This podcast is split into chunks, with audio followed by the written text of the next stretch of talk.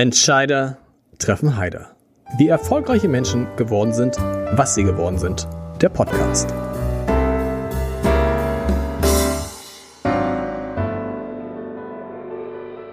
Herzlich willkommen, mein Name ist Lars Heider und heute habe ich einen Mann bei mir im Podcast zu Gast, der seine Doktorarbeit, ich hoffe, das stimmt überhaupt, über irrationales Kaufverhalten leider nie zu Ende geschrieben hat. Trotzdem will ich natürlich äh, mit ihm über irrationales Kaufverhalten sprechen, weil ich mich da irgendwie angesprochen fühle. Dafür, statt der Doktorarbeit, hat er die gleiche Idee zur fast gleichen Zeit gehabt wie die Gründer von Airbnb und will jetzt die menschliche Fortbewegung revolutionieren. Ich freue mich auf Gunnar Froh, den Gründer von Wunder Mobility. Hallo Gunnar.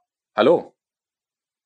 Na, lieber Gunnar, ein kleines, ein kleines fieses äh, Spiel zum Anfang. Kannst du einmal beschreiben, was dein Unternehmen genau macht, allerdings Achtung, ohne ein einziges englisches Wort zu verwenden.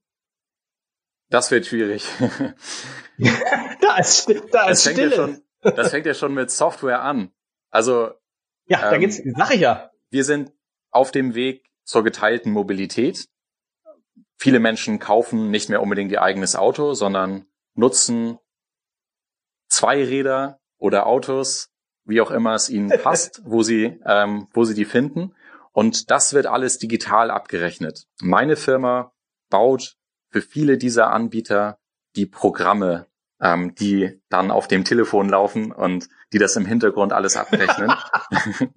ja, und das, Telefon ähm, fand ich sehr schön, ja. und ähm, das ähm, sieht nach außen hin alles anders aus. Jeder hat da sein eigenes ähm, seine, sein eigenes Logo und seine eigene Darstellungsweise, aber im Hintergrund laufen ganz viele dieser neuen ähm, Dienste, mit denen man sich jetzt durch die Stadt bewegen kann, eigentlich auf der gleichen, ähm, auf den gleichen Programm. Und ähm, wir sind in den letzten Jahren weltweit zum Marktführer für solche Programme geworden, die wir Autoherstellern oder ähm, kleineren Firmen oder auch Städten jetzt auslizenzieren, damit sie solche neuen Mobilitätsdienste im Endeffekt auf die Straße bringen können. Oh, du hast es sehr gut, du hast es sehr gut erklärt. Du hast mir irgendwo, glaube ich, gesagt, es ist so ein bisschen wie damals in Zeiten des Goldrausches. Ihr seid allerdings nicht die, die das Gold suchen, sondern ihr seid die, die Schaufeln haben. Das ist eine Analogie, die wir oft benutzen, weil genau. im Endeffekt in Mobilität jetzt ganz viel umbricht gerade und vieles neu entsteht, sich Verhalten auch ändert und ist auch teilweise, glaube ich, sehr gut für Städte. Und da gibt es viele, die rausgehen und neue Dinge ähm, auf die Straße bringen und versuchen, äh, gucken, ob die ankommen, ob das quasi ähm, da die Goldader ist, die gefunden wird. Und wir verkaufen im Endeffekt die Werkzeuge ähm, an die Leute, die solche Dienste dann ähm, ausprobieren. Wobei das nicht von Anfang an so war. Am Anfang hieß Wunder Mobility auch nicht Wunder Mobility, sondern Wunder Car, ne? Richtig? Das ist richtig. Am Anfang waren wir selber sozusagen unterwegs mit einem Produkt am Endkunden. Ähm, das kam daher, dass ich ähm, vorher in den Jahren vorher eben bei Airbnb gearbeitet habe. Das hast du am Anfang kurz angesprochen und ähm, da auch zwar in Hamburg gewohnt habe, aber einige Jahre lang jeden Monat in ähm, San Francisco war und viel eben dort auch mit ähm, gearbeitet habe und Dinge gesehen habe und da gesehen habe damals, wie dieses Thema Ridesharing, also diese ähm, Bestellen von Fahrzeugen, die in einigen Minuten kommen und einen dann mitnehmen, äh, vielleicht auch mehrere Leute mitnehmen, ähm, wie das da sich ganz rasant entwickelt hat und habe ähm, durch meine Arbeit bei Airbnb auch zum Beispiel die Lyft-Gründer damals kennengelernt und war relativ überzeugt, dass wir sowas in Deutschland auch ähm, starten sollten und dass es hier auch ähm, ähm, wichtig werden würde. Das ist, ähm, und wir haben 2014 das allererste Ridesharing dann in Hamburg und in Berlin gestartet, also noch bevor Uber damals nach Deutschland kam. Und ähm, hat uns, das hat uns dann auf die ersten Jahre beschäftigt, erst in Deutschland, dann haben wir es im Ausland ähm, betrieben. Und dann haben wir aber irgendwann gemerkt, dass die, dieses Geschäft ist sehr, sehr umkämpft. Ähm, ist bis heute unklar, ob zum Beispiel Lyft und Uber irgendwann profitabel werden können. Es ist so sehr umstritten und ähm, haben irgendwann gemerkt, dass eigentlich warum, warum, warum, warum eigentlich? Was ist eigentlich, was ist eigentlich das Problem? Weil die Idee ist ja eigentlich ganz, ganz witzig, ne? dass man sagt, also man äh, teilt sich ein Auto so ähnlich wie das Moja ja macht aber auch bei Moja. Moja wurde ja in Hamburg gefeiert als äh, die große Erfindung sozusagen irgendwie ÖPNV Deluxe. Und aber auch das hat sich am Ende dann nicht, also bisher nicht so richtig durchgesetzt. Woran liegt das eigentlich?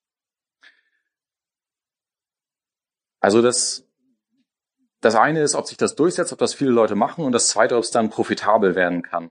Und ob sich das durchsetzt, hängt aus meiner Sicht immer von den ähm, Alternativen ab. Also in San Francisco und in vielen amerikanischen Städten ist der öffentliche Nahverkehr sehr schlecht ausgebaut. Ähm, gleichzeitig war ähm, das Taxigewerbe auch nicht so richtig auf der Höhe. Und ähm, da war es einfach so, dass viele Leute froh waren, dass es jetzt diese Möglichkeiten gab und hat ganz schnell stark beschleunigt. In ähm, Deutschland ist es deutlich anders. Der ÖPNV ist extrem hochwertig ausgebaut von der Taktung her, von der Qualität der Fahrzeuge und so weiter. Das heißt, ähm, der Bedarf, es gibt den Bedarf auf einigen Strecken, wo Querverbindungen nicht gut funktionieren und so, aber der ist grundsätzlich ähm, schon mal etwas geringer. Und das zweite ist dann, wenn man, also wenn das betrieben wird, wie kann das dann profitabel werden? Selbst in den USA wieder, wo jetzt ähm, vielleicht Uber und Lyft ähm, viele Millionen Fahrten am Tag in einzelnen Städten ähm, alleine haben, dann, ähm, dann wird trotzdem keine Profitabilität erreichen. Das liegt aus meiner Sicht daran, dass zum einen diese Angebote, also Teil des öffentlichen Nahverkehrs gewissermaßen sind und ähm, dass da im Endeffekt ähm, die Preise einfach sehr niedrig sind und teilweise auch subventioniert sind. Also in den Alternativen in ähm, Bussen und Bahnen steckt ähm, Geld vom Staat, von der Stadt drin. Es ist gar kein freier Markt, der in, in seinen Alternativen komplett ähm, überhaupt Stimmt. bis jetzt profitabel wirtschaftet. Und das, das Zweite ist, dass die Differenzierung da drin auch sehr schwierig ist. Also das haben ähm, einige lange ausgekämpft und versucht, da jetzt eigene Marken zu bauen, dass auch eine Loyalität entsteht, dass ähm, Leute jetzt immer ähm, äh, dieses Carsharing-Auto haben wollen oder mit ähm, diesem Shuttle fahren wollen. Aber das hat sich bis jetzt nicht so ausgeprägt. Das nimmt, man nimmt eigentlich immer das, was am schnellsten kommt oder am nächsten dran steht ähm, und dann am günstigsten ist. Also da ist es ganz schwer, ähm, irgendwie eine, eine Marge und eine Differenzierung aufzubauen. Gibt es nicht irgendeinen äh, Tech-Giganten aus den USA, der das, was ihr da gerade macht, viel schneller machen kann, könnte und den Markt aufräumen könnte? Man kann gar nicht glauben, dass ihr da auf Augenhöhe mit einem amerikanischen und einem französischen Anbieter seid. Weil an sich kommt doch früher oder später irgendjemand aus den USA, aus San Francisco, Silicon Valley und sagt so, ich zeige euch mal, wie das geht und dann ist das Thema erledigt für die Europäer.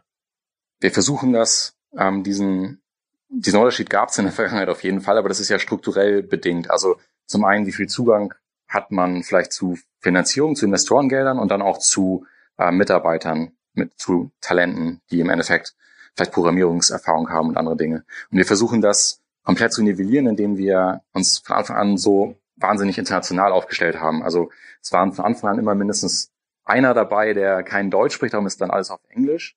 Ähm, wir haben, wir reisen ähm, sind sehr viel gereist, jetzt im Augenblick gerade nicht, um ähm, diese sehr internationale Investorengruppe zusammenzusammeln. Ähm, wir, wir holen ähm, Mitarbeiter von überall auf der Welt ähm, hierher. Also wir hatten vor Corona ungefähr zehn neue Mitarbeiter pro Monat ein Jahr lang. Und davon waren immer ungefähr acht neu nach Hamburg gezogen. Ähm, das geht ähm, sehr gut, weil Hamburg ähm, sehr attraktiv ist als äh, Lebensmittelpunkt sozusagen und auch diese die Visa, die dafür nötig sind, um qualifizierte Mitarbeiter ähm, herzuholen, sehr, ähm, ja, sehr vorhersehbar, sehr gut einfach funktionieren. Also innerhalb von wenigen Wochen sehr planbar. Man weiß, dass es funktioniert. Und so konnten wir ähm, ja ein, super international, also als Team aufbauen und können im Endeffekt, es gibt kaum, es gibt eigentlich keinen Vorteil mehr für zum Beispiel diesen Wettbewerb aus San Francisco, weil die gleichen Investoren, die er anspricht, sprechen wir auch an. Wenn die sich persönlich treffen wollen, dann treffen wir sie in zwei oder drei Tagen dort persönlich. Und die gleichen Mitarbeiter können wir auch ansprechen, mit dem Unterschied, dass im Endeffekt inzwischen Hamburg attraktiver ist als ähm, San Francisco, was ähm, viele Dinge angeht, ähm, Lebensqualität, ähm, ähm, vielleicht Infrastruktur für Familien, ähm, solche Themen. Tatsächlich Hamburg, Hamburg ist attraktiver als San Francisco? Für jemanden zum Leben ist es auf jeden Fall so. Ich habe letztes Jahr zwei Monate da verbracht, äh, auch mit meiner ganzen Familie. Also wir haben jetzt drei kleine Kinder. Und ähm, der einzige Vorteil, den, den San Francisco hat, ist natürlich, dass es da wahnsinnig viel mehr Tech-Unternehmen gibt. Also auf der Ebene, mhm. ich kann mich mit anderen austauschen, ähm, ist es dann deutlich spannender. Aber auf der Ebene, ähm, ich kann hier leben, wie kann ich hier meinen Alltag bestreiten, ist es ganz klar in Hamburg deutlich attraktiver bei dieser, bei dieser Austauschebene, da sind wir, ähm, also ja, da, da kommen wir in einen Bereich, wo ich denke, man braucht auch nicht, also ja, vielleicht jeden Tag Dutzende neue Leute, mit denen man sich austauscht, aber wir laufen tatsächlich Gefahr, in Hamburg in einen Bereich zu kommen, wo bald keiner mehr übrig ist. Ähm, also wir werden im Endeffekt immer, immer mehr abgehängt, ähm, auch von Berlin als Standort da. Letztes Jahr sind ähm, ungefähr 60 Prozent der Investorengelder, die in Deutschland investiert wurden, in, in Startups in Berlin investiert worden, nur fünf Prozent noch in Hamburg.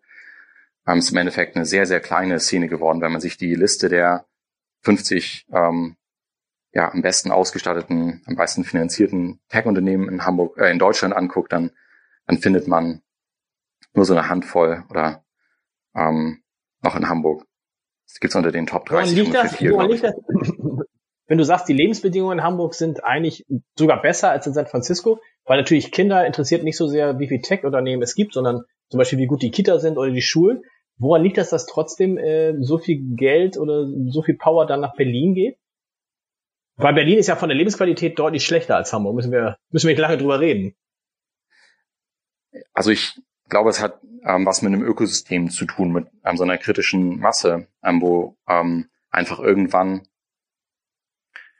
wenn ich ein Unternehmen neu gründe, wenn ich ein Startup neu gründe und relativ flexibel bin, dass ich noch nicht so meine Wurzeln geschlagen habe in einer Stadt und überlege, wo sollte ich das wohl machen, dann ist es einfach viel naheliegender im Augenblick, wenn ich jetzt das in Deutschland machen will, das in Berlin zu machen, ähm, weil ich da direkt gleich eine Reihe von möglichen Investoren ähm, vor der Haustür habe, die dann einfach ohne Aufwand mal vorbeikommen können, mich mal besuchen können. Oder ähm, eben auch viel, viel mehr Gründer, mit denen ich mich austauschen kann. Ähm, auch so von der Infrastruktur her gibt es verschiedene ähm, Einrichtungen schon. Wenn ich jetzt im Bereich Mobilität wäre, dann gibt es ähm, ja große Gebäude, mehrere Standorte in der Stadt, wo, wo sich solche, wo sich Leute sammeln, die sich auch mit Mobilität beschäftigen. Ähm, und deshalb also das ist dieses Stichwort halt einfach Cluster, Clusterbildung, so, ähm, dass es ähm, mehr Sinn macht, mich dahin zu setzen, wo viele andere sind, die vielleicht mhm. ähnliches vorhaben und dann ich auch es auch einfacher finde, da Leute zu ähm, finden, die mitarbeiten oder mir sonst irgendwie helfen wollen. Das ist so im Endeffekt, ähm, da gab es ähm, eine Zeit, das aber vor meiner Zeit, weiß ich nur anekdotisch, oh. die, ähm, wo, wo Hamburg Berlin ähm, voraus war, aber es hat sich ganz klar gedreht und genau Hamburg, das ist nicht nur so, dass man sagt, ja, sind ja dann ähnlich, ist ja jetzt ein bisschen egal, ähm, Lokalpatriotismus, sondern wir bewegen uns schon in einen Bereich, wo Ham Hamburg komplett den Anschluss verliert. Und nicht nur gegenüber Berlin, sondern auch gegenüber anderen europäischen Städten. Unsere Mitarbeiter müssen sich ja überlegen dann, ähm, zum Beispiel, ob sie nach Amsterdam oder Stockholm oder so vielleicht auch gehen wollen, sowieso keine Deutschen sind, sondern irgendwie in Europa arbeiten wollen.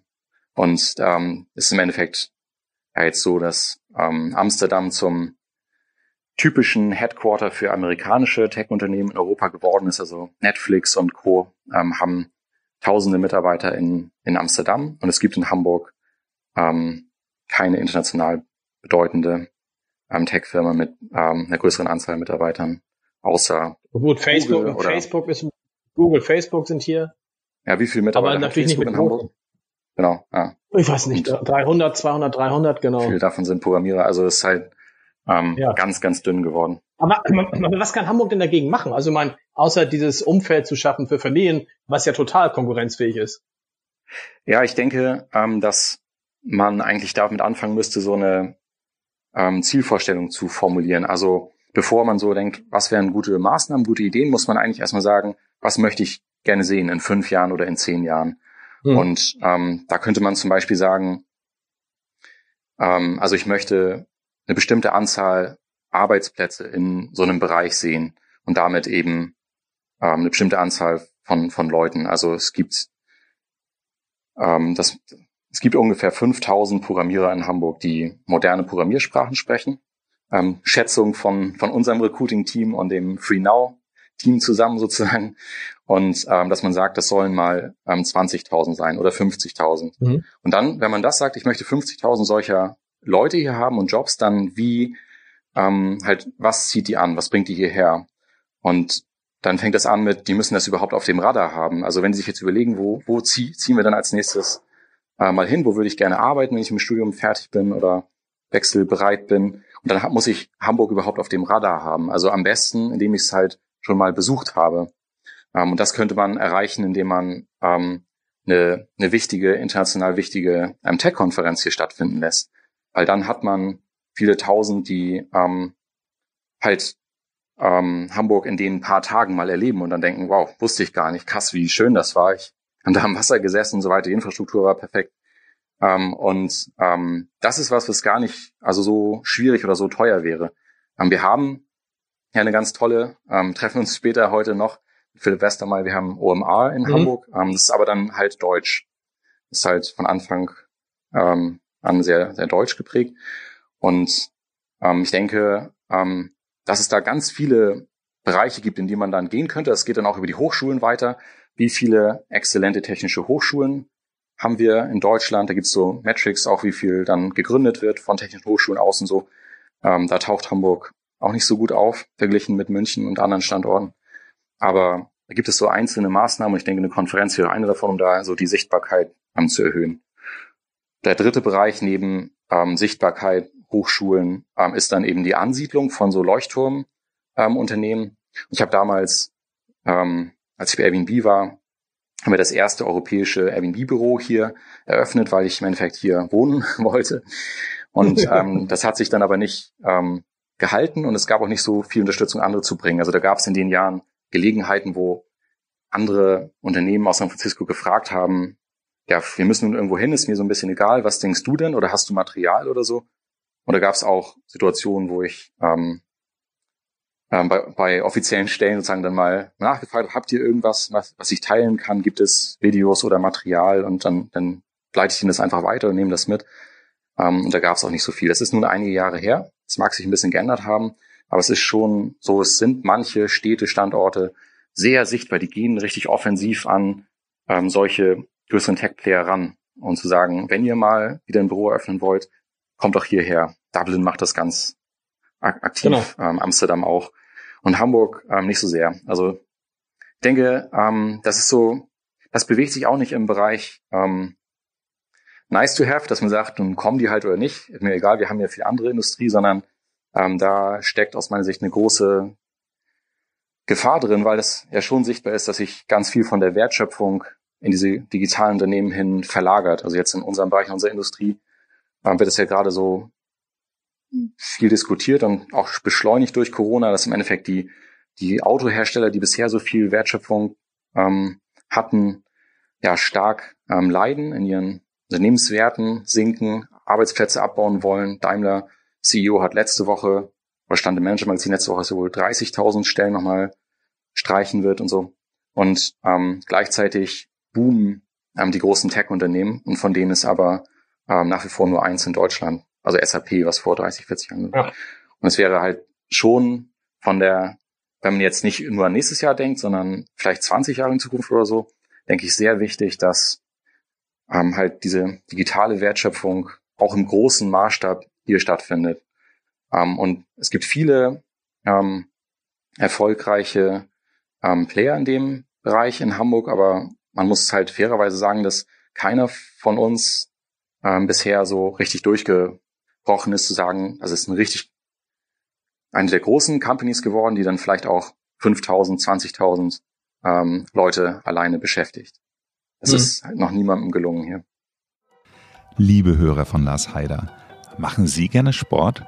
Falls ja, haben Sie vielleicht auch schon einmal das Gefühl gehabt, dass Sie Ihre Ziele nicht so erreichen, wie Sie es gerne möchten? Denn viele Freizeitsportler unterschätzen, welche Bedeutung die Ernährung für den Erfolg hat. Egal, ob es darum geht, abzunehmen, einen Marathon zu laufen oder die Alster in einer Bestzeit zu umrunden. Über dieses Thema spreche ich in dem Gesundheitspodcast Forever Young vom Lanzerhof. Mein Name ist Nils Behrens und ich treffe jede Woche einen anderen Experten. Es geht immer darum, ein gesünderes und glücklicheres Leben zu führen. Sie finden Forever Young überall dort, wo es Podcasts gibt. Und jetzt geht's weiter mit Entscheider treffen Heider. Wobei Hamburg ja immerhin in Sachen Mobilität, also in deinem Feld, immer den Anspruch hat, äh, die Mobilitätswende zu schaffen und eine der Vorbildstädte in Europa zu werden. Ist, ist die Stadt da gar nicht auf so einem guten Weg, wie sie denkt? Da passiert Weil sie hat die ganzen Werte. Genau. genau. Und wir haben, glaube ich, nächstes, also, nächstes Jahr diesen großen Kongress, dieses, äh, wie heißt der, ITS oder was, ne? Äh, zumindest wenn Corona das zulässt. Also da passiert einiges. Es passiert einiges, aber es geht auch nicht alles ähm, in die richtige Richtung. Also ähm, ich denke, sag mal, was geht in die richtige Richtung, was geht nicht, was, was, was geht in die richtige Richtung aus deiner Sicht und was ist nicht so doll? Was, also es geht, das hat wieder was mit den der Vision ein bisschen zu tun, wo das eigentlich alles ähm, hingehen soll und dann klar sagen, in die Richtung möchten wir so eine Stadt, möchten wir sein und dann dafür ähm, und dann können wir dafür auch teilweise lokale Champions haben, also dass wir dann die Technologie, die wir dafür brauchen, ähm, was da investiert werden wird, nicht nur zukaufen, sondern vielleicht das noch verheiraten mit ähm, ja auch unternehmerischen Initiativen, die es hier gibt und dann auch ähm, von denen kaufen. Also mhm. ähm, genau, wir haben im Endeffekt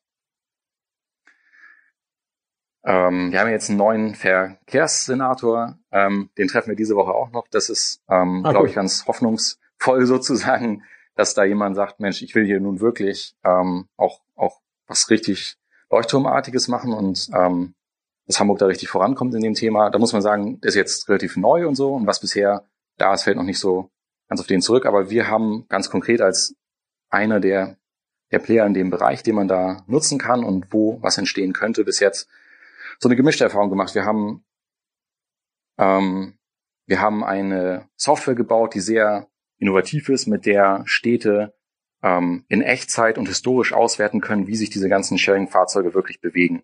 Und das haben wir in Zusammenarbeit mit der Stadt äh, Hamburg gemacht ähm, und zusammen publiziert, ähm, genau mit Zitaten vom Senator und so weiter und ähm, dann im Endeffekt in Hamburg entwickelt, mit dem Ziel, das auch ähm, jetzt an andere Städte in Europa und weltweit zu vertreiben. Und Hamburg war sozusagen der erste Pilotkunde dafür. Ähm, und in dem Fall wurde jetzt vor einigen Wochen entschieden, ähm, dass das hoch gelobt wird und ähm, alles ganz toll ist und man sowas auch weiterhin haben will, aber das nun ähm, in Zukunft lieber intern bauen will.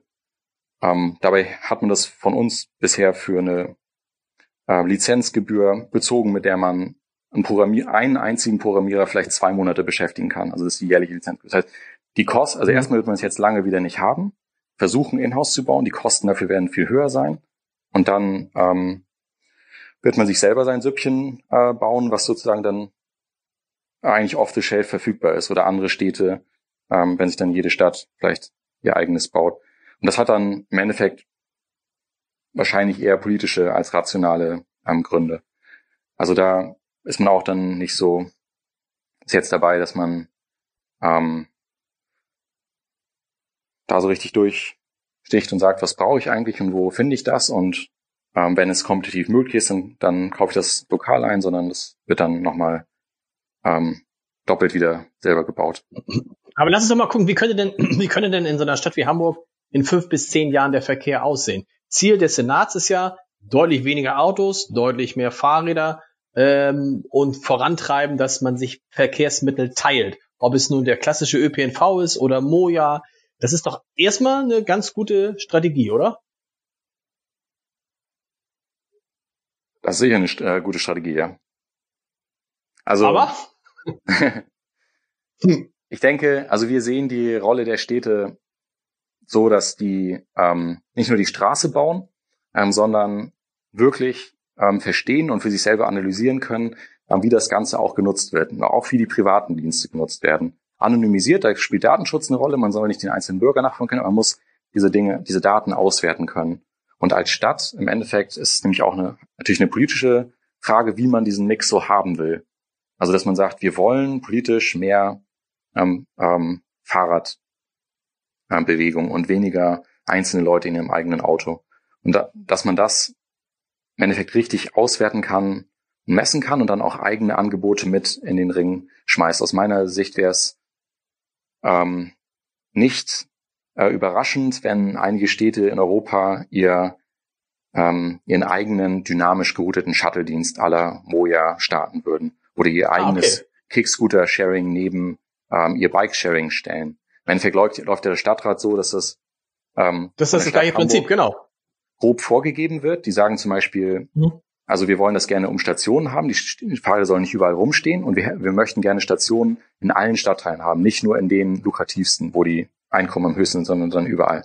Und dann, das sind so die groben Regeln und dann ähm, läuft das über einen Tender, wer möchte das die nächsten paar Jahre für uns betreiben. Und dann wird das ausgeschrieben und dann hat es in der Vergangenheit ähm, eine deutsche Bahntochter gewonnen und macht das jetzt.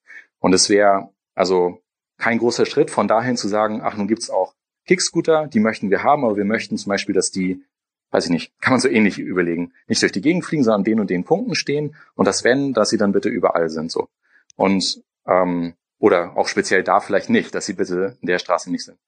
Und so, dass man eigentlich im Endeffekt diese geteilte, geteilten, geteilten Mobilitätsangebote ähm, wie einen Teil des ÖPNVs sieht und als genau. Stadt entweder im Minimum darüber Transparenz hat und dann ähm, ja gewisse Vorgaben macht oder sogar in Teilen selber betreibt. Das ist eigentlich, wo, wo wir denken, wo die Industrie im Endeffekt auch hingeht, wo wir uns so ein bisschen darauf vorbereiten, dass es lokal sehr ausdifferenziert ist ähm, und dass die Rolle der Städte vielleicht viel größer sein könnte, als man heute so Aber denkt. Was ist, was, ist der, was ist der Vorteil für die Stadt? Schon heute ist der ÖPNV ja defizitär, das heißt, die Stadt muss immer wieder Gelder zuschießen. Das wäre ja bei anderen äh, Modellen wahrscheinlich genau das Gleiche. Geld verdienen werden die Städte damit nicht. Ausgeschlossen ist das nicht. Aber die Frage ist, ob das das Ziel ist. Also ähm, ja, das ist die Frage, genau. Ähm, das ist dann im Endeffekt eine politische Frage. also ähm, die, ja, das ist ähm, einfach vom Wähler dann zu entscheiden, ob man sagt, wir wollen einen bestimmten äh, Mix in der Mobilität und darum ähm, zahlt die Stadt ähm, zu, damit es das und das gibt, ähm, oder dass sie sagt, wir wollen ja kleine öffentliche Budgets, geringe Steuern und darum ähm, darf nur betrieben werden, was sich auch lohnt. Das ist im Endeffekt ja eine politische Frage, aber ist ja ganz eindeutig, wo das in ähm, Deutschland und den meisten Teilen Europas im Endeffekt hingeht. Also ähm, wenn man das auf so einem Spektrum sieht, äh, Parteien oder so haben da andere Standpunkte, aber man könnte sagen, dass selbst die CDU sowas wie den kostenlosen öffentlichen Nahverkehr sehr interessant findet. Also im Endeffekt stark subventionieren. Und deshalb, ich bin mir relativ sicher, dass es ähm, weiter in die Richtung ähm, geht, während ja, Klimaziele wichtiger werden und ähm, Städte enger werden und weiter wachsen, ähm, dass dieser Bereich Mobilität schon stark von den, von den Städten auch weiterhin betrieben wird und nicht so eine Art, ähm, ja, vielleicht unbewusste, unterbewusste ähm, Privatisierung des ÖPNV stattfindet, in dem ÖPNV in der Vergangenheit nur Busse waren und in Zukunft Busse, Shuttles, Scooter und so weiter sind und ein Großteil davon nun privat betrieben wird. Das wird vielleicht eventuell nicht so kommen.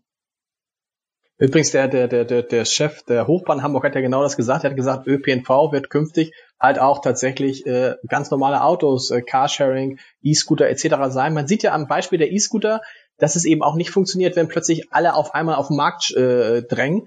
Die E-Scooter haben ja in Hamburg äh, äh sagen wir, äh, extreme Imageprobleme und das liegt ja wahrscheinlich daran, dass es eben nicht zentral gesteuert ist und keine vernünftige Software. Wahrscheinlich seid ihr da auch mit eurer Software dabei, dahinter ist, oder? die Software, die wir der Stadt ähm, gebaut haben, die ein Jahr lang genutzt haben, hat ihnen im Endeffekt ermöglicht zu sehen, wo jetzt in Echtzeit und auch historisch ausgewertet mhm. diese Scooter genau im Einsatz waren. Und damit kann man so Dinge machen, wie, wie die Stadt es ja auch gemacht hat, dass sie sagt, ähm, dürfen, zum Beispiel jeden Morgen darf jeder maximal so viele hundert aufstellen. Das kann ja kein Mensch manuell nachzählen, das kann man aber in der Software einfach komplett auswerten. Oder dann in diesen Straßen darf keiner abgestellt werden. Oder da wird die Geschwindigkeit automatisch gedrosselt oder auch eventgetrieben. Jetzt am Samstag ist ein, vielleicht ein Spiel im Stadion und drei Stunden davor dürfen keine Fahrzeuge mehr in dem Umkreis abgestellt werden. Sowas konnte man, kann man mit Hilfe dieser Software, in die alle Anbieter sich im Endeffekt einbinden müssen und das auch schon getan haben. Es besteht, es wurde jetzt leider abgestellt, weil es lieber nochmal in Haus nachgebaut werden soll. Da ähm, kann man das als Stadt ähm, einfach hinschicken. Also es ist eine zweidirektionale Geschichte. Man bekommt geschehen, man kann auch was zu den Anbietern schicken.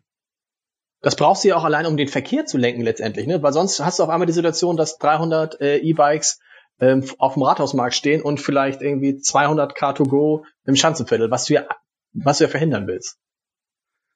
Man kann damit sehr viel ähm, machen. Also sowohl Verkehrssteuerung, man könnte das sogar auch mit anderen ähm, Daten verknüpfen, ähm, wie zum Beispiel ähm, Luftreinheitsdaten. Also es gibt ja bestimmte Punkte in der Stadt, die ähm, manchmal ihre Grenzwerte, wo manchmal die Grenzwerte überschritten werden und man könnte dann theoretisch mit Hilfe dieses Tools ähm, sagen, wir haben eine Messstation und sobald wir dem Grenzwert nahe kommen, können, dürfen manche Fahrzeuge hier nicht mehr durch. Und das können wir auch 100 Prozent ähm, überwachen. Dann darf ein elektrisches Moja hier noch durchfahren, aber ähm, ein Diesel ähm, betriebenes Carsharing von der und der Firma nicht mehr. So, das könnte man dann theoretisch ähm, alles da feinsteuern. Ich denke, dass es da hingehen wird. Also, dass Städte diesen öffentlichen Raum, den sie oft halt noch ja, relativ günstig zur Verfügung stellen, also quasi umsonst, was Fahren angeht und selbst was Parken angeht, manchmal umsonst, ähm, dass sie den noch viel aktiver halt bearbeiten. Und in wir haben zwei Sachen haben wir schon, zwei Sachen haben wir schon angesprochen. Sag mal deine Einschätzung dazu. Wie findest du die Entwicklung vom Moja? Wie wird die weitergehen? Und wie wird die Entwicklung der äh, E-Roller in Hamburg weitergehen? Man hat bei den E-Rollern echt so das Gefühl, der, es war ein kurzer Hype und jetzt, die Dinger sehen auch jetzt mega schäbig aus schon der, im, am zweiten Sommer. Wie ist deine Einschätzung? Also die Roller-Zahlen ähm, sehen ähm, gut aus.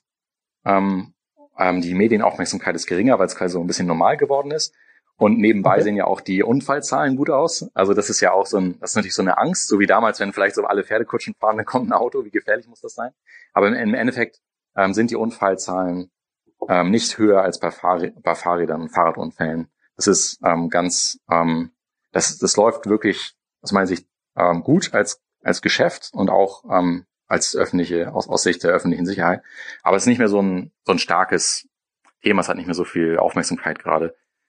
Ähm, was den, was den Moja angeht, ist es ja im Endeffekt ein wahnsinnig spannendes ähm, Experiment, weil Moja hat ja versucht, quasi aus einer Hand ähm, alles ähm, zu bauen, ähm, von der Software über das Fahrzeug, die Schulung der Fahrer und so weiter und hat im Endeffekt ja was ganz Besonderes geschaffen, was es kaum oder eigentlich gar nicht, soweit ich weiß, ähm, Vergleichbares ähm, auf der Welt gibt. Und die Gefahr ist jetzt, also hier und daraus werden im Endeffekt ja ähm, Learnings abgeleitet, so dass man ähm, vielleicht daraus irgendwann auch ein profitables Geschäft machen kann. Und die Gefahr ist halt sicherlich, ähm, wie dieser Übergang gelingt, von dem ähm, mal von Grund auf alles versuchen perfekt zu machen und jetzt hin zu einem ähm, auch profitablen Geschäft, was dann im Endeffekt ja auch viel, viel mehr Skalierung braucht, also in viel mehr Städten aktiv sein müsste ähm, und so weiter. Aber aus einer reinen äh, Nutzersicht ähm, denke ich, dass äh, die Hamburger da gerade äh, ganz äh, im Vorteil sind und ähm, einen Dienst in Anspruch nehmen können, der ja extrem hochwertig daherkommt und, und eigentlich im Endeffekt ja noch, auch wenn man so will, stark subventioniert ist von Volkswagen. Könnt ihr, könnt ihr noch als Software auch ablesen, was das für die normalen Taxis heißt? Die sind bei uns nicht eingebunden, äh, noch nicht, könnten, okay. könnten die aber sein. Insofern haben wir keine eigenen Daten über Entwicklung des Taxigewerbes. Nee. Was war für dich das Überraschende, das Überraschendste, wenn ihr euch angeguckt habt, wie sich die ganzen äh, Sharing-Dienste in Hamburg verhalten haben? Was hat die Software da an, an erstaunlichen Erkenntnissen gebracht? Also da wurden ähm, Dinge analysiert, wie ähm, wo Scooterfahrten jetzt wirklich stattfinden und wann, wo, wie viele mhm. Scooter stehen und so. Und da ähm, ja, wurden dann echte äh, kleine Verbesserungen in der echten Welt sozusagen daraus abgeleitet. Zum Beispiel befindet sich die S-Bahn-Station Landungsbrücken im Umbau. Man konnte durch die Software sehen, ohne dass da jetzt wochenlang 24-7 jemand steht und immer erzählt oder so. Man konnte eindeutig, unstrittig ähm, sehen, wie viele da abgestellt werden und wie viel Platz das wohl in Anspruch nimmt. Man hat daraufhin kurzfristig nochmal ähm, die Planung geändert und da jetzt einfach ähm, mehr Platz geschaffen, damit ähm, die da vernünftig abgestellt werden können. Das sind so, dass man halt quasi sogar das gebaute Umfeld seiner Stadt daraufhin nun optimiert, was man da ähm, sehen kann. Aber was man auch sehen konnte, was jetzt überraschend ähm, war, vielleicht für manche zumindest am Anfang, ist, ähm, wie stark das halt ein Freizeit-Gadget ähm, im Augenblick ist. Also dass die Fahrten ähm, ähm, gar nicht so sehr ähm, morgens oder direkt ähm, nach Feierabend stattfinden, sondern eben später am Abend, am Wochenende. Also dass es auch starken ähm, Touristen- und Freizeitfahrzeug ähm, ist und ähm, nicht nur ein ähm, äh, Weg zur Arbeit Fahrzeug. Weg zur Arbeit ist ein gutes Stichwort. Wir müssen zum Ende nochmal über Homeoffice sprechen und über die Frage, was denn das Homeoffice, das glaube ich jetzt nicht mehr wegzudenken ist aus unserem Leben, ähm, was das für die Mobilität der Zukunft bedeutet. Meine These ist ja, viele, viele Pendler werden nicht mehr nach Hamburg pendeln, weil sie gemerkt haben, dass sie von dort arbeiten können, wo sie leben. Das ist eine sehr interessante Frage, also weil ähm, viele durch dieses Experiment gezwungen wurden oder noch mittendrin stecken und dann ähm, einerseits merken, es geht ja, also vielleicht sogar besser als man dachte, kommt ganz gut klar und dann kann man sich vorstellen, ähm, hat man noch ein paar klare Dinge auf der Habenseite, also man spart vielleicht Zeit als Arbeitnehmer ähm, oder der Arbeitgeber überlegt sich, ob er jetzt mal ein kleineres Büro in Zukunft nur noch braucht. Ähm, also da gibt es auf jeden Fall viel Einsparpotenzial. Ich denke, dass man so die Sekundäreffekte vielleicht erst nach einiger Zeit sehen wird. Also dass man dann denkt, jetzt sind uns hier die Beziehungen so ein bisschen schwächer geworden, die Kommunikation läuft gar nicht mehr so reibungsfrei manchmal oder ähm, ja bis hin zu, dass es Menschen einfach individuell ähm, ein bisschen äh, die, die, die Trennung fehlt oder die Decke auf den Kopf fällt. Ähm, dann sagen manche, das Ideale wäre ähm, doch, dass man so eine Mischung hätte, also ein paar Tage zu Hause die Woche, ein paar Tage im Büro und so. Ähm, ich denke, ähm, dass grundsätzlich alles geht, wenn man sich richtig drauf einstellt und optimiert, aber dass ähm, dieses getrennte digitale Arbeiten ein Stück weit auch was Unnatürliches ist. Also ich empfinde ähm, es als optimal. Das Optimal-Setup wäre, dass man ähm, ein Büro hat, wo man sowohl viel kommunizieren kann, zum Beispiel um ähm, ja vielleicht einen Essensbereich rum oder Gemeinschaftsbereiche und sich auch aber auch zurückziehen kann und konzentriert alleine arbeiten und zu dem Büro ganz einfach hinkommt. Durch einen nicht überfüllten Bus, der noch WLAN hat, relativ einfach hinkommt. Das ist das ideale ähm, Setup eigentlich. Und ähm, ähm, alles andere sozusagen komplett digital zu arbeiten, selbst wenn die Verbindung gut ist, ähm, ist, entspricht, glaube ich, in der Regel nicht so der Natur des Menschen. Und im Augenblick gibt es diesen starken Trend dahin. Manche waren dazu gezwungen. Und jetzt gibt es auch so einen passionalen Bieterwettbewerb unter Arbeitgebern zu sagen, wer ist dann am flexibelsten. Bei mir müssen die Leute nie mehr wiederkommen oder so, dürfen machen, was sie wollen. Ähm, und das ähm, Pendel wird wahrscheinlich ein Stück weit wieder zurückschlagen. Wie, wie ist es bei euch? Ihr, habt jetzt wahrscheinlich auch alle im Homeoffice gearbeitet? Wir waren wie alle ähm, paar Wochen dazu gezwungen, aber ähm, sind sobald es ging, sobald es wieder ähm, zulässig war, hier auch ähm, zurückgekommen und arbeiten wieder von hier. Und da gibt's nur Einzelne, die ähm, ja besondere Situationen jetzt hatten, ähm, weil ihre Kita noch nicht ähm, wieder lief oder so, dass, dass sie einfach Kinder betreuen mussten oder spezielle Situationen hatten, vielleicht auch ein ähm, alte Eltern mit im Haus wohnen haben und deshalb ähm, sagen, ich will nun überhaupt kein Risiko eingehen. Aber das waren so die Ausnahmefälle. Die meisten ähm, sind wieder da. Also wir denken. Das finde ich interessant, weil bei euch, bei euch wird es ja. doch irgendwie, ich meine, das sind doch alle die Programmierer, das, ihr seid die, ihr seid ja äh, digital, ist euer ganzes Geschäft ist digital. Da finde ich interessant, dass ausgerechnet ihr euch jetzt wieder äh, äh, offline treffen wollt. Ihr bräuchtet es ja nicht. Ihr habt ja keine Probleme mit, dass die Leute damit technisch nicht klarkommen, wie vielleicht die anderen Firmen, die erstmal sich in die ganze Technik einarbeiten mussten. Ich denke, wir haben die Möglichkeit, so ein Büroumfeld zu schaffen, ähm, was sowohl Produktivität als auch Austausch zulässt, also wo man in Ruhe, es gibt Bereiche, da darf man nicht reden, da kann man still arbeiten, es gibt andere, da kann man sich austauschen. Und wir haben auch, ähm, die allermeisten Mitarbeiter wohnen in der Stadt oder relativ nah am Büro, dass man nicht wirklich diese große Einsparung hat, dass man sich jetzt eine große Pendelzeit spart. Und darum ähm, ist aus meiner Sicht ähm, ja, vorteilhafter, sich dann auch so zu treffen. Also, dass man im Endeffekt diesen Kommunikationsaustausch hochhält. Das hat auch was damit zu tun, was für ein Umfeld man ja arbeitet, ob man eh schon ganz gut planen kann, was man macht. Und macht man vielleicht auch schon ein paar Jahre. Also, es wird einfach sauber abgearbeitet und der nächste kann es übernehmen. Ähm, und bei, bei uns ist das ja so, dass sehr viel durchgesprochen werden muss oder auch zum ersten Mal gebaut wird und noch vielleicht unklar ist oder Teamkonstellationen werden wieder ähm, gewechselt. Und diese ähm, Dynamik macht einfach Kommunikation dann nochmal wichtiger. Und es ist ganz klar so, dass ähm, wer jetzt auf einem Screen äh, teilnimmt, ähm, auch wenn die Technik da ist, auf jeden Fall immer im Nachteil ist, in, in dem Gespräch ähm, so richtig den richtigen Einstieg zu finden oder so mitzudiskutieren wie jemand, der auch im Raum sitzt. Das ist leider, das ist immer noch nicht so. Und aus meiner Sicht ist das ideale Setup auch nicht, dass jeder zu Hause sitzt und sich irgendwie verkabelt und so digital miteinander arbeitet, sondern dass man eben eine Stadt hat, in der man äh, ja sauber und angenehm quasi schnell vernünftig ähm, ins Büro kommt und dann Büroumfelder hat, in denen man sowohl konzentriert als auch zusammenarbeiten kann. Das ist interessant, das erlebe ich nämlich bei vielen Digitalfirmen, dass sie so denken, während so Firmen, die so ein bisschen hybridmäßig draus sind wie wir, feststellen, boah, äh, Homeoffice ist ja wie gemacht für uns. Und es viele Kollegen gibt, die sagen, weißt du was, also nochmal in die Redaktion reinkommen, ja, vielleicht ein, zwei Tage die Woche, aber grundsätzlich eigentlich nicht.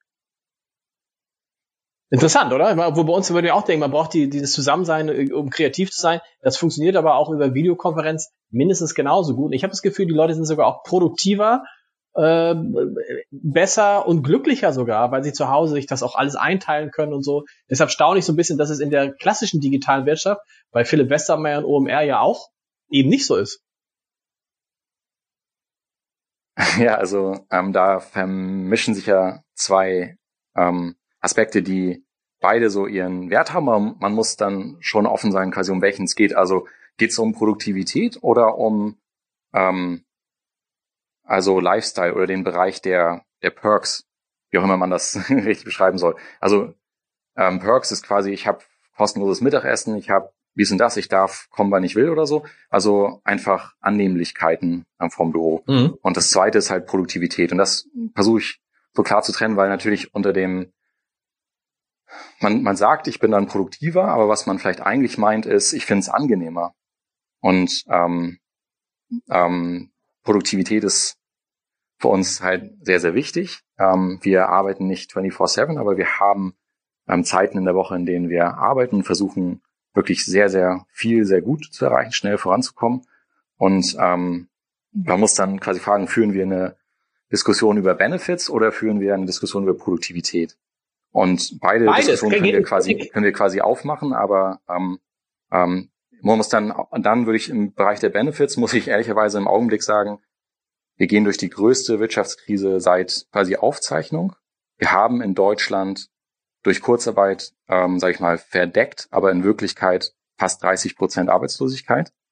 Ähm, mhm. Und es ist nicht die Zeit, in der ich ähm, sage, Mensch, ich möchte eigentlich nun nochmal dies und dies on top haben sondern es ist die Zeit, in der wir dafür sorgen, dass die Unternehmen ähm, überleben und möglichst viele ähm, der Stellen dann auch bald wieder richtig besetzt werden können. Und deshalb möchte ich eigentlich im Augenblick dann nur über Produktivität sprechen. Und ja, später mal so, wieder nächstes Jahr vielleicht über Benefits. Aber wenn sich das eine mit dem anderen verbinden lässt, wenn du sagst, okay, also die Leute sind, wenn, wenn sie so sind, nachweislich zu Hause produktiver, bei uns sind sie das so, und du kannst auch überlegen, brauche ich diese riesigen Büroflächen noch, die ja Millionen und Abermillionen verschlingen? Kann ich mir die nicht sparen und damit das äh, Ergebnis auch in der Krise nochmal deutlich verbessern? Also da genau, kommen ja mehrere Sachen zusammen. Genau, da müsste man quasi nachweisen, äh, dass äh, man dadurch halt wirklich produktiver wird. Und das können wir halt quasi versuchen. Aber was wir immer wieder hier im Alltag halt erleben, ist, dass äh, wenn wir zwei, drei Leute jetzt remote haben hinter dem Screen, aus den Gründen halt, was wir gesagt haben, dass dann jemand mhm dass ich noch Kids zu Hause hatte oder so, ähm, dann, ähm, dann ist die Wirklichkeit halt, die Wirklichkeit halt immer, dass wir sagen, okay, ist er schon da? Haben wir noch jemanden online? Warum ist er nicht online? Nochmal slacken? Ja, okay, mh, mm, okay, einwahlen, ja, Mist, dieses Gerät funktioniert nicht, mach mal einer seinen Laptop auf. Okay, jetzt wird er auf seinem Laptop rumgetragen im Raum, damit er das Whiteboard richtig sehen kann, dann nochmal umgedreht. Und wenn er was sagen will, dann ist es irgendwie doch ein bisschen Kurzzeit versetzt. Und die Person hat nicht den Impact, den sie hätte, wenn sie in Person hier gewesen wäre.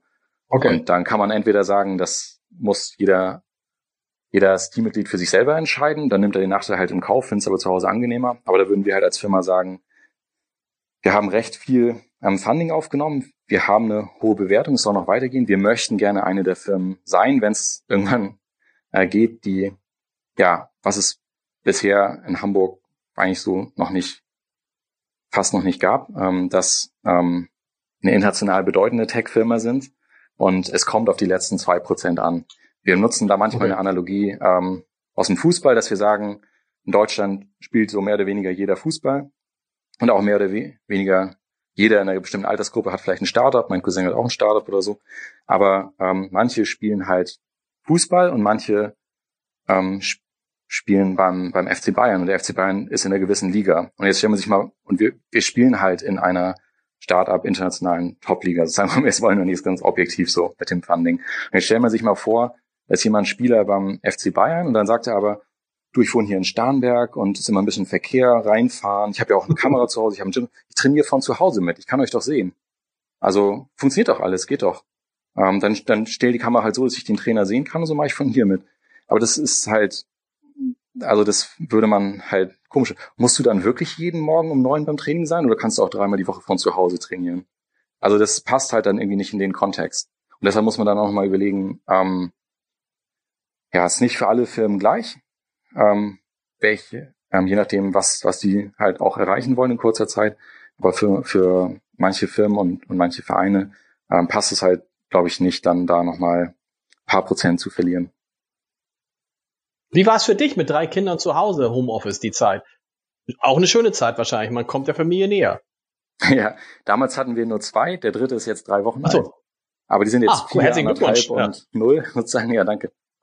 Und ähm, ähm, also es gab dann eine Zeit keine Kita und es ist ähm, das ist extrem schwierig. Also ähm, wirklich ähm, ähm, diese Beruf und, und zu Hause dann parallel zu machen. Ich denke, dass man an den Zeiten erkennt, was wir in Hamburg auch nochmal speziell ähm, an dieser Infrastruktur haben. Also, ähm, dass es diese Plätze gibt und dass sie auch ähm, sehr stark gezahlt werden, ähm, bezahlt werden, öffentlich und so.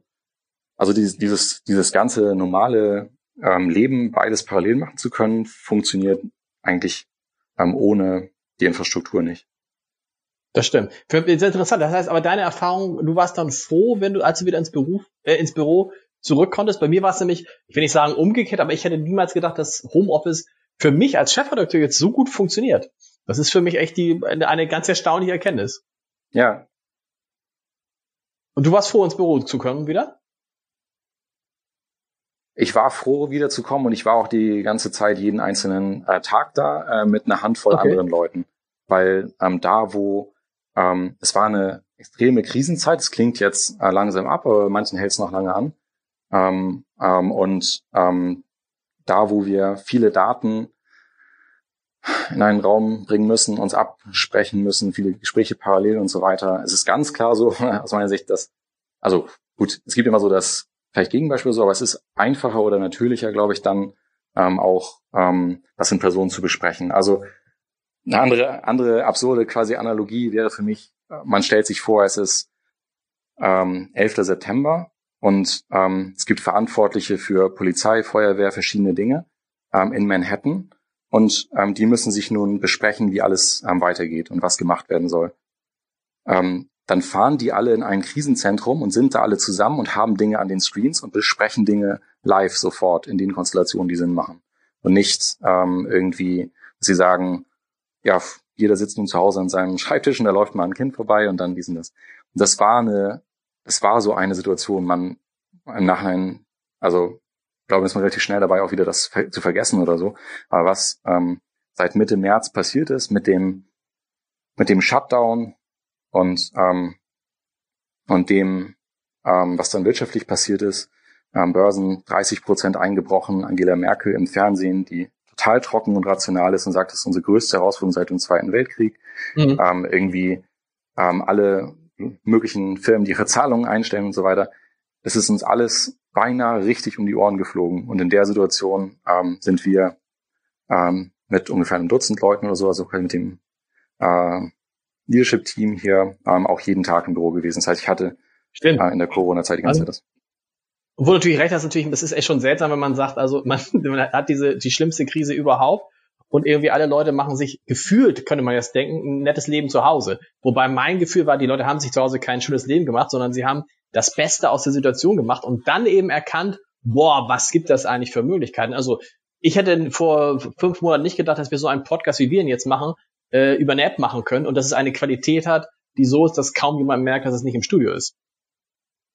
Also man muss sich selbst für einen Podcast nicht sehen. Das stimmt. Also was da schade haben wir einiges entdeckt, was doch möglich ist und so und was ähm, uns weit halt voranbringt. Ähm, genau, und ähm, ich denke, klar, das kann man so versuchen auch gegeneinander aufzurechnen, ähm, was man dann vielleicht ähm, spart, wenn man das so macht. Ähm, und dann würde ich es halt, ähm, kommt es immer auf das jeweilige, ähm, die jeweiligen Umstände an, sozusagen, ähm, ob das dann das richtige Format ist oder es doch noch analog bleibt. Genau. Letzte Frage. Wie kommst du ins Büro? Mit welchem Fahrrad? Meistens mit einem E-Scooter, also mit so einer Art okay. äh, Vespa, wo man drauf sitzt. Ähm, das, also das, das haben die alle. Philipp Westermeier, Philipp Westermeier hat die auch, ne? Aber die ist ganz schön, die sind ganz schön schnell, die Dinger, ne, oder? Ja, die dürfen nur 45, fährt dann vielleicht 48, wenn man Glück hat. Ähm, aber okay. das äh, reicht vollkommen hier für die Stadt und geht deutlich schneller, als wenn ich im Auto fahren würde. Ich fahre dann sie streckenweise einfach an den Autos vorbei. Ähm, und dann mache ich dann entweder das ähm, oder ähm, Fahrrad. Und ähm, da Fahrradinfrastruktur muss noch bisschen ausgebaut werden, aber das machen wir dann ja wohl jetzt. Und äh, mit dem Scooter hat man den Vorteil, dass man direkt mit den Autos mit auf der Straße fahren kann und einfach schneller unterwegs ist und sich da, wo man hin will, direkt vor die Tür, vor der Tür ähm, das Gefährt abstellt und ja, niemandem viel Platz wegnimmt und auch keinen Parkplatz bezahlen muss. Wie ist es mit Urlaub in diesem Jahr eigentlich? Das ist, fand ich eine interessante, interessante äh, Geschichte. Das ist ja größte Krise, aber natürlich die Leute alle gesagt haben, aber Urlaub muss sein und wir müssen eigentlich auch wieder weit wegfahren. Wahrscheinlich Unternehmer wie du machen dieses Jahr keinen Urlaub, oder doch? Wir wollen äh, im September nochmal Urlaub machen und ich hoffe, dass das alles klappt und bis dahin auch irgendwie die Grenzen nach Frankreich offen bleiben. Weil dann fahren wir, fahren wir im Endeffekt mit unserem äh, VW-Bus ähm, nach Südfrankreich. Schön. Gunnar, ich danke dir. Vielen Dank. Gerne.